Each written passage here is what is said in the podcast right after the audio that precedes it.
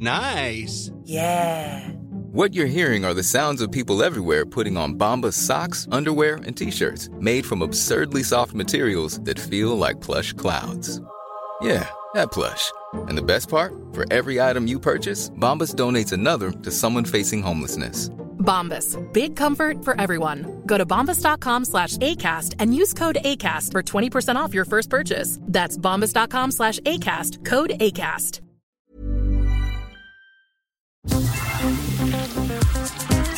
Eilmeldung. Der Newsflash mit Ari Gosch und Claudia Jakobshagen. Sache der NATO ist es, zu erklären, was immer im Warschauer Pakt geschieht, eine Ausdehnung des NATO-Territoriums nach Osten, das heißt näher an die Grenzen der Sowjetunion heran, wird es nicht geben.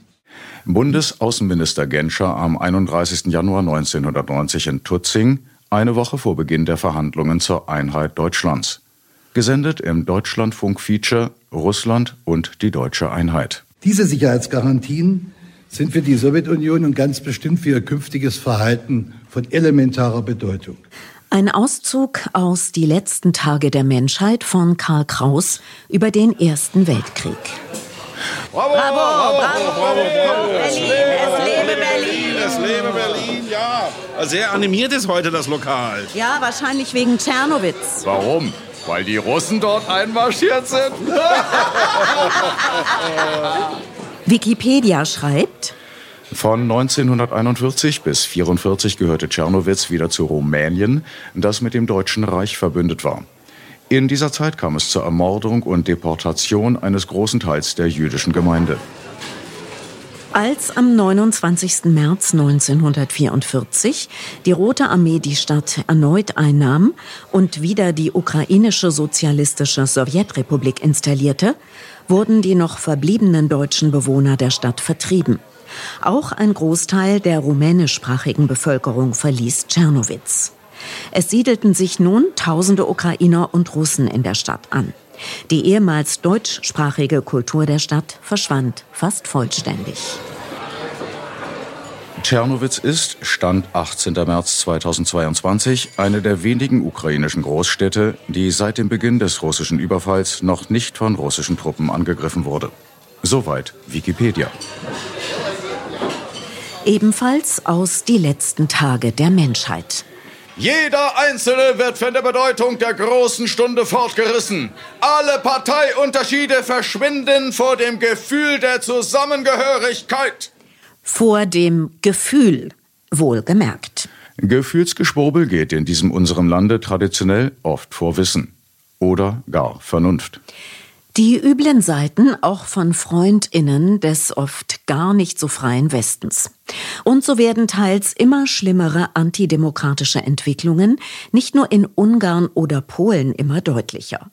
Und nicht nur kriegsbedingt, auch in der Ukraine. Die Ukraine wird zwar völkerrechtswidrig angegriffen, aber wie steht es dort mit den westlichen Werten, die dort angeblich verteidigt werden? Darum werden wir uns in der nächsten Folge mit der Situation in der Ukraine vor dem Angriff beschäftigen.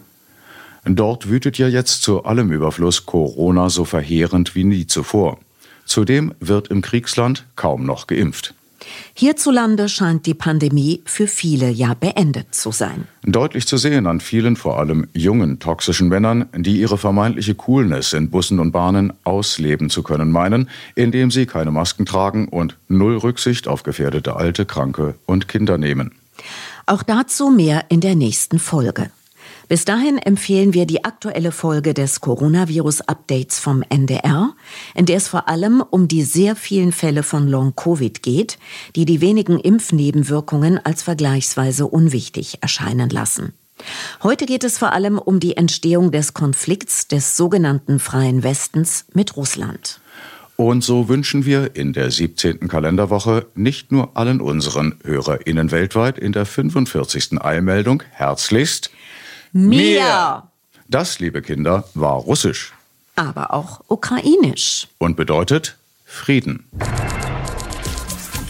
Heute unter anderem im Programm US-Präsident Bidens Äußerung, Putin könne wegen des Ukraine-Kriegs nicht an der Macht bleiben, könne eine Möglichkeit für den russischen Staatschef sein, sein Gesicht zu wahren, meint Ulrike Herrmann.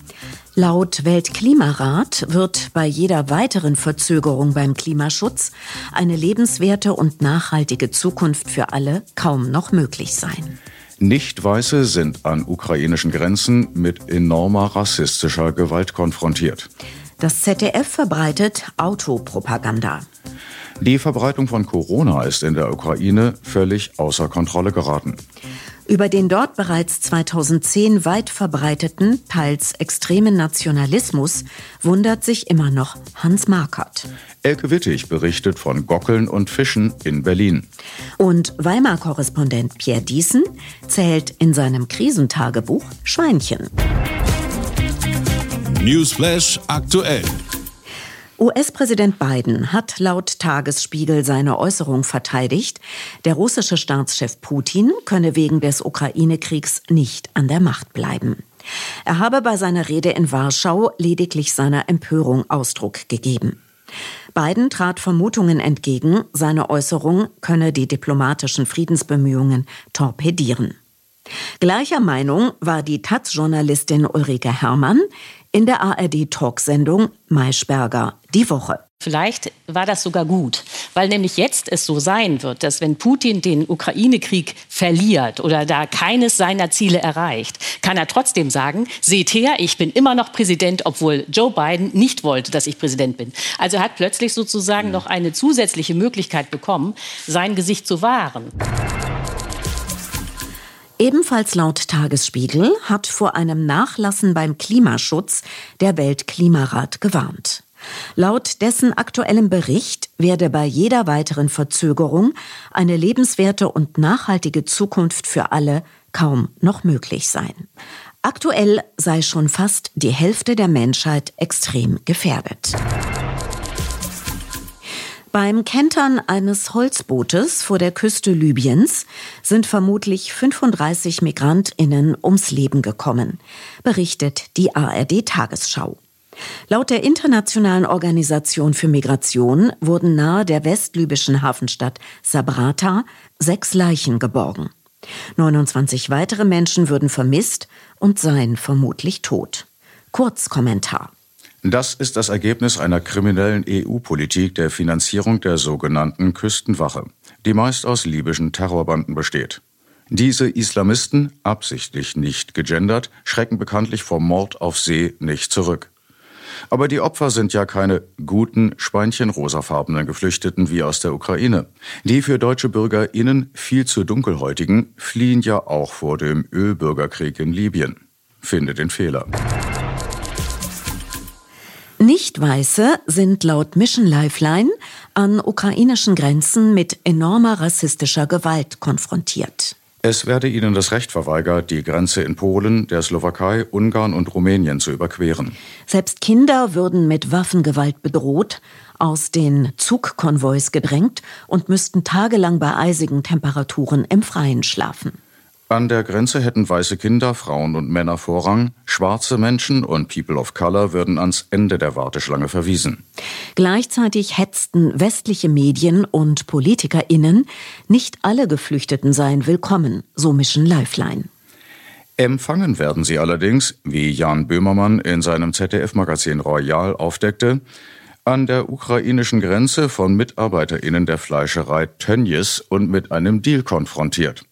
Sofortiger Grenzübertritt bei Unterschrift unter einen Sklavinnenvertrag in einer der deutschen Fleischfabriken. Mit einer extra für Firmen wie Tönnies geschaffenen Arbeitsquarantäne. Die moderne Version von selbst mit Kopf unterm Arm zur Arbeit gehen. Prima Klima. Systemkabarettist Dieter Nuhr schreckt aus Antiklimaschutz-Propagandagründen tolle lange Worte im Deutschen möglich, nicht nur vor völlig irrsinnig falschem Rechnen in aller Öffentlichkeit nicht zurück und vertraut offenbar darauf, dass niemand das Video anhält und nachrechnet. Laut Umweltbundesamt würden 1,9 Millionen Tonnen CO2 eingespart. Dem ständen die deutschen Gesamtemissionen von 762 Millionen gegenüber. 100 mal 1,9 durch 762 ist gleich Äh, das ist eine interessante Zahl. Das ist nämlich ziemlich genau null. 190 geteilt durch 762 gleich null. Dass Herr Nur nur, sorry, eher seinem gesunden Menschenverstand glaubt und eher weniger der Wissenschaft, ist ja inzwischen allgemein bekannt.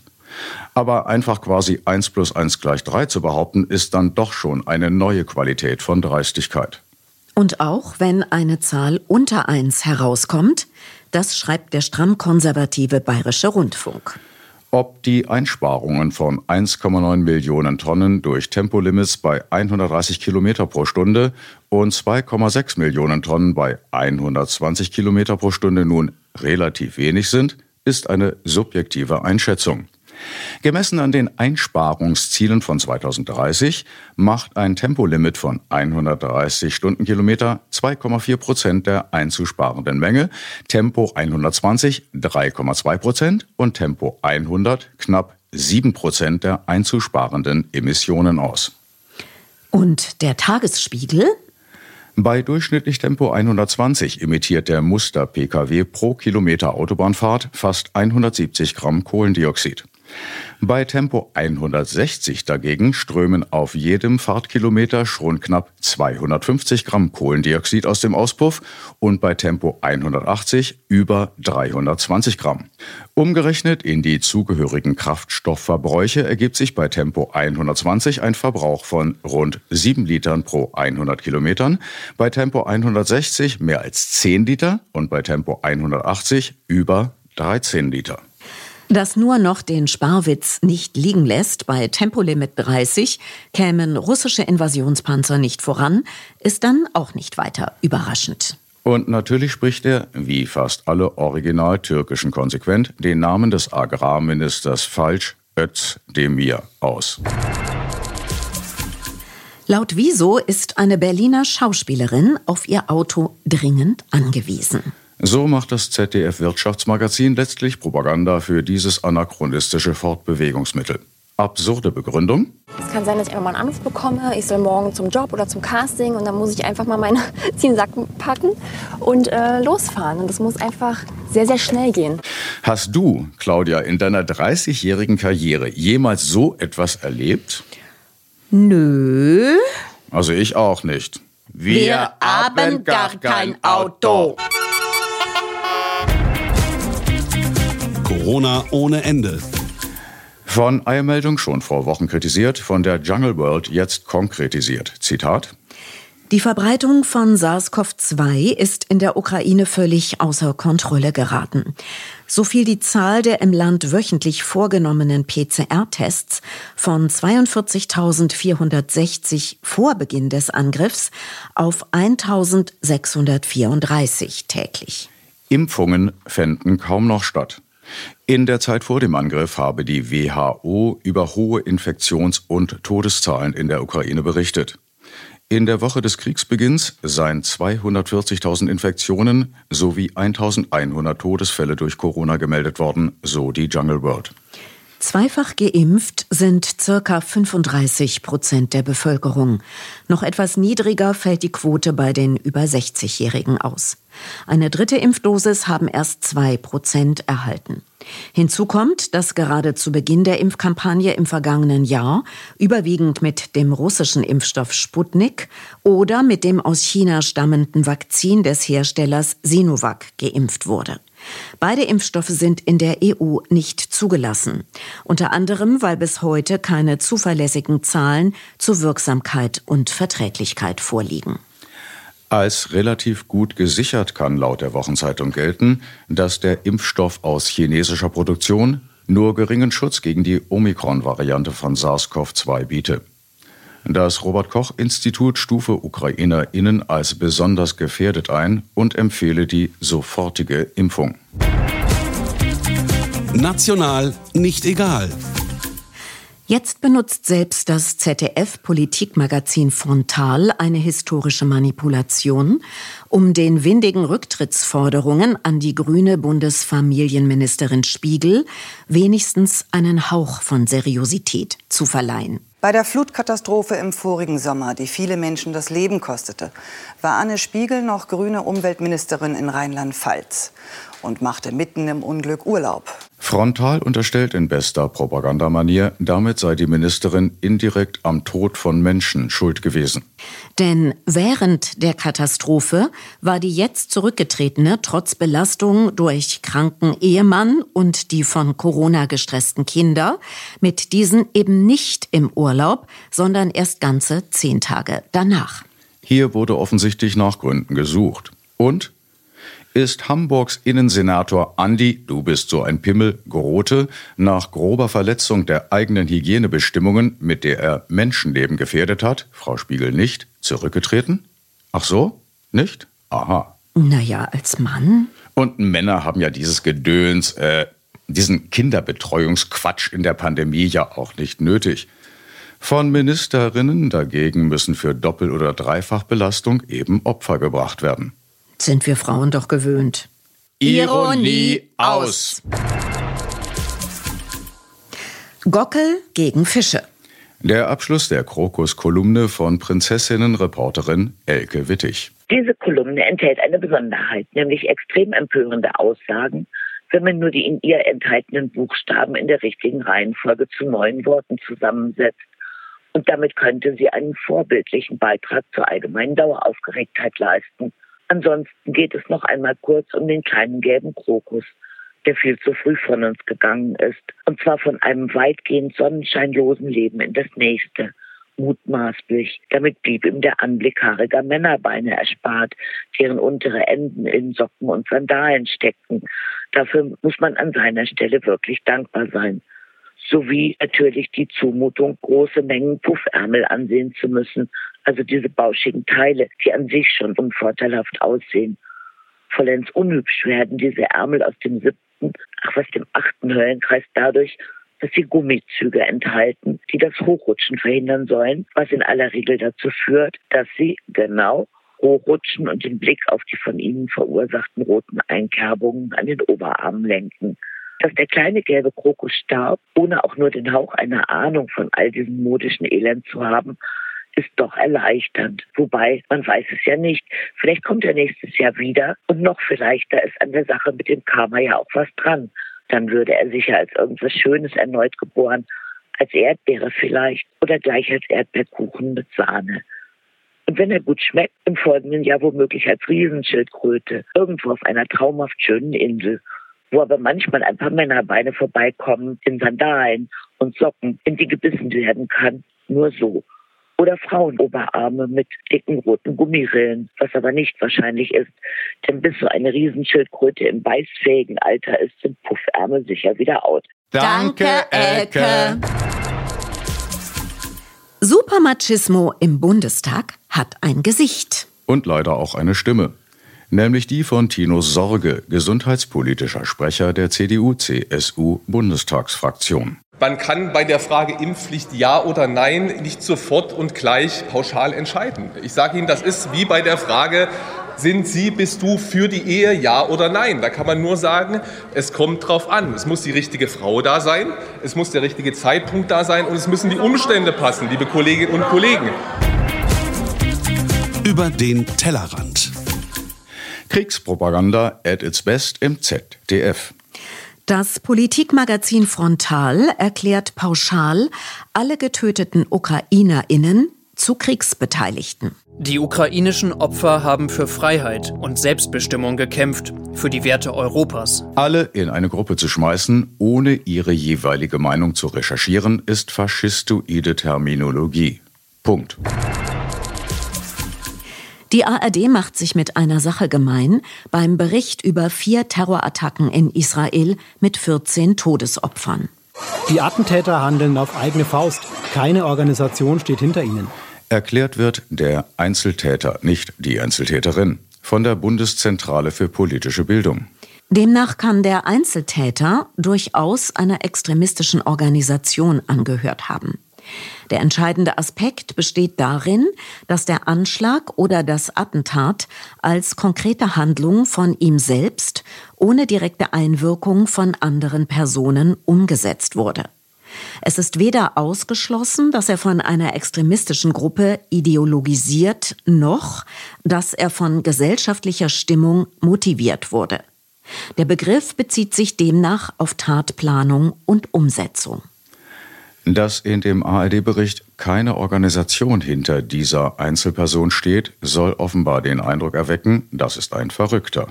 Nein, solche Attentäter und Attentäterinnen werden von Hamas, Fatah etc.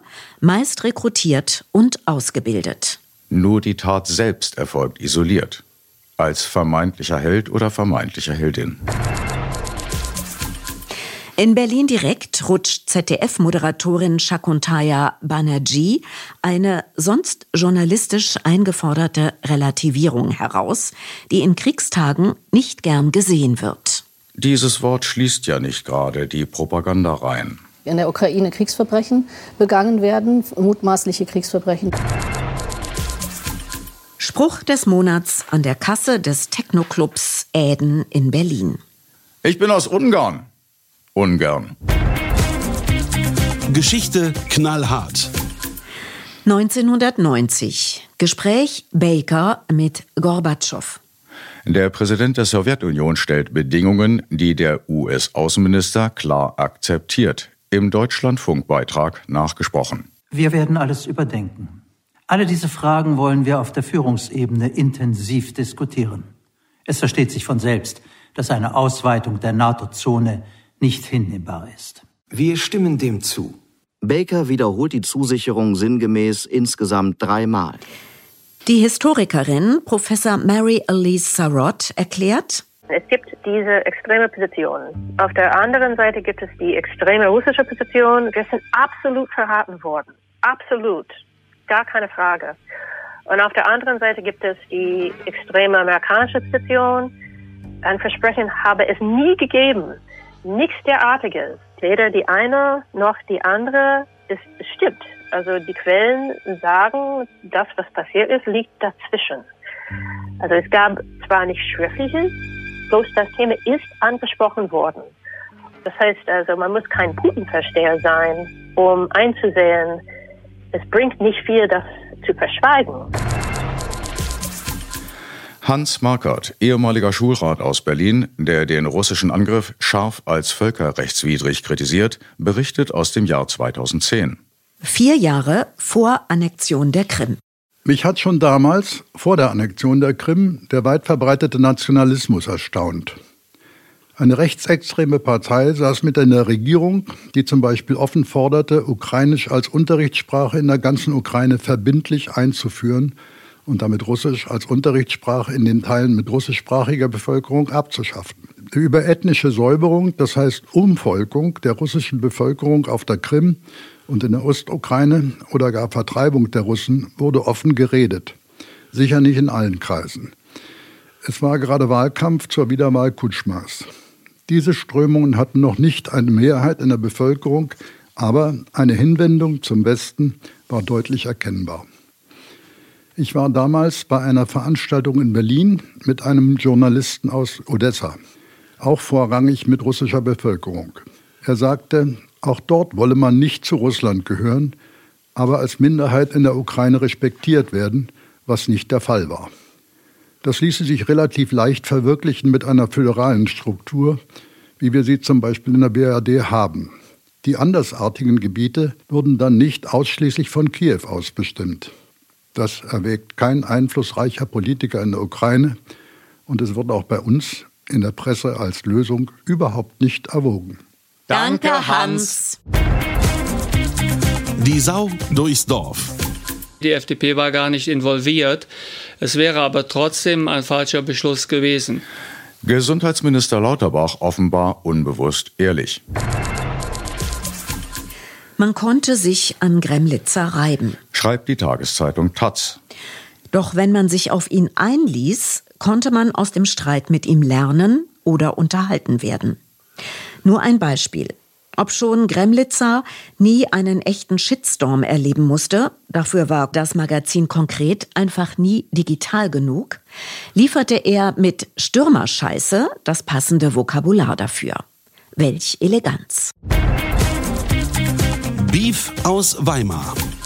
Von und mit Pierre Diesen. Tagebuch in dieser großen Zeit. Im Herbst werden die Schweinchen gezählt. Freitag, 15. April. Sittenverfall in der katholischen Kirche. Das Erzbistum Köln hat die Spielschulden eines Pfarrers beglichen. 500.000 Euro. Also sowas hätte es früher nicht gegeben. Da haben Priester nicht um Geld gespielt, sondern Strip-Poker mit den Messdienern. Außer an Karfreitag natürlich, weil allgemeines Tanzverbot. Auch damit die keuschen Christen nicht durchdrehen. In der guten alten Zeit gingen diese ja gerne von Kreuzigungsfeierlichkeiten und Messwein erregt direkt zur Pfählung von Ketzern, Juden und Dorftippen über. Karfreitag bis Ostermontag. Krankenbesuche auf der Corona-Station. Ich werde jedes Mal in einen Raumfahrtanzug gesteckt. Kittel, Mütze, Gummihandschuhe. Begrüßung? Du siehst total bescheuert aus. Der Patientin geht es offenbar schon besser. Dienstag, 19. April. Ich war vorhin bei Rewe, nur die Hälfte der Kunden trägt doch Maske. Der Lauterbach hat vor Killerviren im Herbst gewarnt und damit eine sagenhafte Welle der Empörung ausgelöst. Die Demoskopen der Bild am Sonntag haben ausgewürfelt, dass 55 Prozent der Bundesbürger mit der Arbeit des Gesundheitsministers unzufrieden sind. Ich weiß nicht warum. Ich kann seine Arbeit schlecht einschätzen, weil ich nie Fernsehtalkshows schaue. Droht ihm jetzt der Abschied bei Anne Will? Mittwoch, 20. April. Die Türkei hat mit massiven Angriffen auf die Kurden im Nordirak begonnen. Warum? Weil sie es darf. War die irakische Regierung mit der Bombardierung ihrer Staatsbürger einverstanden? Nein. Wozu auch? Souveränität und Lufthoheit im Land werden seit Jahrzehnten vom Pentagon verwaltet. Demokratisch. In Jemen ist der von niemandem gewählte Präsidialrat als neue Regierung vereidigt worden. Diese Regierung wird international anerkannt, meldet der Deutschlandfunk präziser von den Ländern, die den Jemen seit sieben Jahren in Schutt und Asche legen. Die rechte Heulboje Sheikh Naidu ist zurückgetreten und die linke Vorsitzende Susanne Hennig-Welsow hat sich entschuldigt für den ganzen Scheiß, den sie jahrelang geredet hat. Oder war es andersrum? Egal. Bei Hennig Welso stimmt beides. Donnerstag, 21. April. Ich werde aus der Rücktrittserklärung der schnellsten Linksparteichefin der Geschichte nicht schlau. Die Gründe, die sie genannt hat, klingen nicht plausibel. Und mit ihrem Hinweis auf die sexuellen Übergriffe im Hessischen Landesverband hat Hennig Welso ihrer bisherigen Co-Vorsitzenden Janine Wissler noch einen mitgegeben. Ein Parteitag soll eine neue Führung wählen und wird wohl die letzten systemoppositionellen Positionen schleifen und den Laden im Karl-Liebknecht-Haus endgültig zur rot-rot-grünen Resterampe zurecht reformieren. Häme ist nicht angebracht. Der Untergang der letzten mobilisierungsfähigen und wirkmächtigen Nachfolgerin der KPD, ausgerechnet in dieser Zeit, ist eine Katastrophe. Alles steht auf dem Spiel und die deutsche Linke muss zum zweiten Mal nach 1917 völlig von vorn anfangen. 324 Corona-Tote gestern. Wenn das so weitergeht und die Seuche wie seit Wochen täglich 300 Menschenleben kostet, dann sind die 80 Millionen Deutschen in 730 Jahren ausgestorben. Scherz beiseite, so schlimm wird es nicht kommen. Wir haben ja vorher noch oft Gelegenheit, die Erde unbewohnbar zu machen oder in die Luft zu sprengen. Vielleicht schon morgen. Danke, Pierre. Nach eigenen Angaben als Kind in einen Topf Tupperware gefallen und daher unansteckbar. Das Wetter wird wie immer nicht so niederschlagsreich wie angekündigt. Ansonsten empfehlen wir den norwegischen staatlichen Wetterdienst yr.no. Abschließend zum Verkehr. Nicht vergessen, Sie stehen nicht im Stau. Sie sind der Stau. Im Übrigen sind wir der Meinung, dass Fahrräder auf die linke Straßenseite gehören. Die nächste Eilmeldung, Nummer 47, am 3. Mai. Denn Tuesday is Newsday. Soweit Eilmeldung, der wöchentliche Newsflash Folge 46 mit Ari Gosch und Claudia Jakobshagen. Gleiche Welle, gleiche Stelle, herzlichst. Auf Wiederhören. Always look on the bright side of life.